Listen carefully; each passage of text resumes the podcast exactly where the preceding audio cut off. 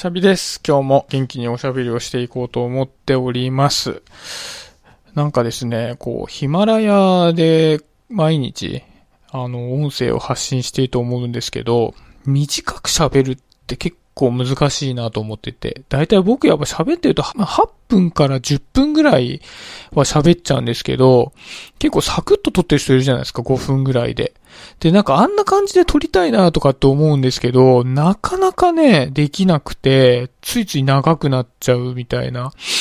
のがあるんで、ちょっとね、たまには短いの挑戦してみたいなと思うんですけど、だいたいまた長くなっちゃうんでしょうね。うん。ちょっと短く喋るように頑張ってみようかな。さて、ということで、早速始めようかなと思うんですけども、今日はですね、えー何を伝えるかよりも、どうやって伝えるかが大事っていうことでお話ししようかなと思ってます。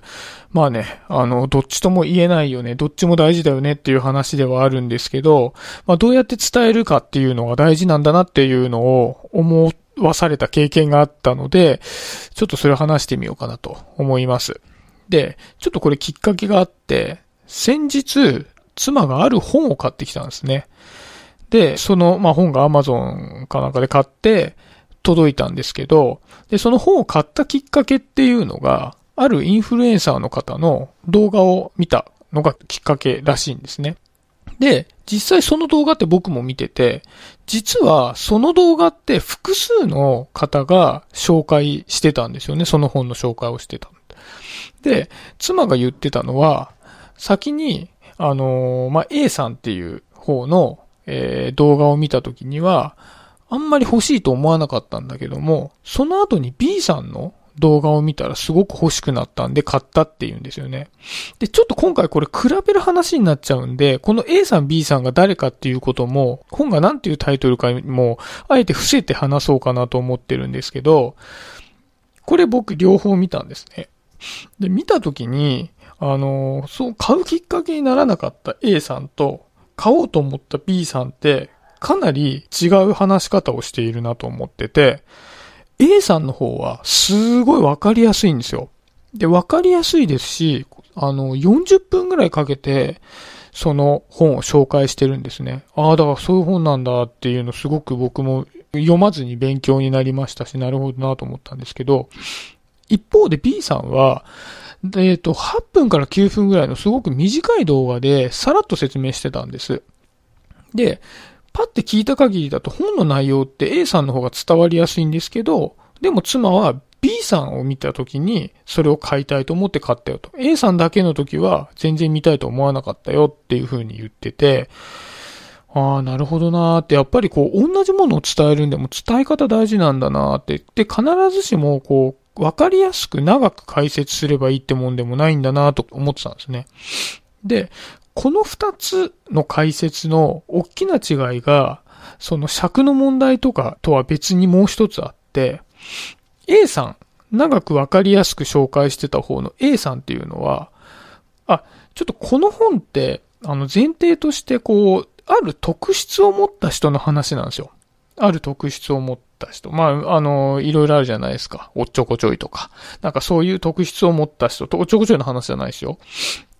話をしてるんですけど、A さんは分かりやすいんですけど、この特質に全く共感してないんですよね。自分はこの特質を持ってないっていうことが前提の上で話してるんです。で、B さんは、この特質は自分はものすごく持ってるっていう前提で話してるんですね。なので、やっぱりその共感をして話しているのが B さんで、全く共感をしないで客観的に説明してるのが A さんだったっていうところなんですよね。で、そうすると何が起こるかっていうと、この本に書かれていることを自分の体験談とかに落とし込んで喋ることができるんですけど、A さんはその特質自体は自分を経験することがないので、あくまで自分はそうではないっていう前提で話さないといけないっていう違いがあるんじゃないかなと思ってるんです。で、これって、なんか、人に何か伝えるときにめちゃくちゃ重要だなと思って、特に、あ、なんかこういう配信とかし始めると、何の話しようかなってすごい考えるんですけど、意外と話のネタって何でもいいって言うんだったらいくらでもネタあるなと思ったんですね。これ始めてみて思ったんですけど。というのも、やっぱりネット上とか本とか、例えば YouTube の動画とかで情報って一くらでも転がってるので、何でもいいんであれば、それ一個ピックアップして喋ればいいんで、めちゃくちゃ簡単なんですよね。あの、ネタを選ぶだけだったらですよ。うまく喋るっていうのはちょっと私にはできないですけど、ネタだけだったらいくらでも喋るネタはある。で、ただ、その中で、自分が伝える必然性があるものを選ぶってなると、めちゃくちゃ少なくなっちゃうんですよね。やっぱり、さっきの A さんと B さんじゃないですけど、自分が共感したり、そのことがめちゃくちゃ学びになる。自分にとって必要な情報だったなっていうものでないと、伝えても刺さらないんだなっていう風な感じがあって、で、なんかこれって、例えばブログだとか、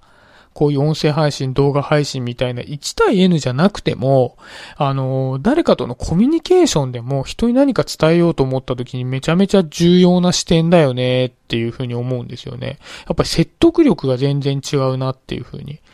あ別にさっきの A さんがすごい全然説得力がないっていう話じゃないんですよ。この人、その人はすごく喋るのが上手なので見てて面白いしですし、学びにもなるんですけど。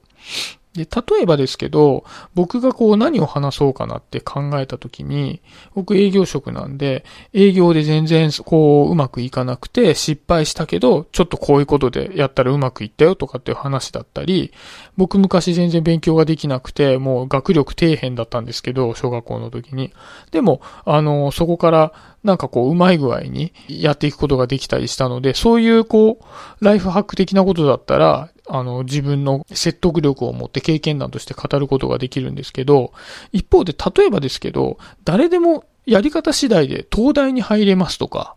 あとネットで稼ぐにはこうしたらいいですみたいな話って、僕話すことはできるんですけど、全く説得力持たせる自信がないんですよね。大体にしてネットで稼いだこともないですし、東大なんかどう考えたって自分は入れる学力じゃなかったので、それって誰か聞いたことをそのまま言うことはできるんですけど、自分の体験談と説得力を持って話すことって全くできないなっていうところで、やっぱり自分が話す内容って、いわゆる一時情報が中に入ってるようなもの。自分がその情報の源である部分っていうのが絶対にないといけないよねっていうふうに、なんかその妻の本を買った話を聞いて思いましたっていう話ですね。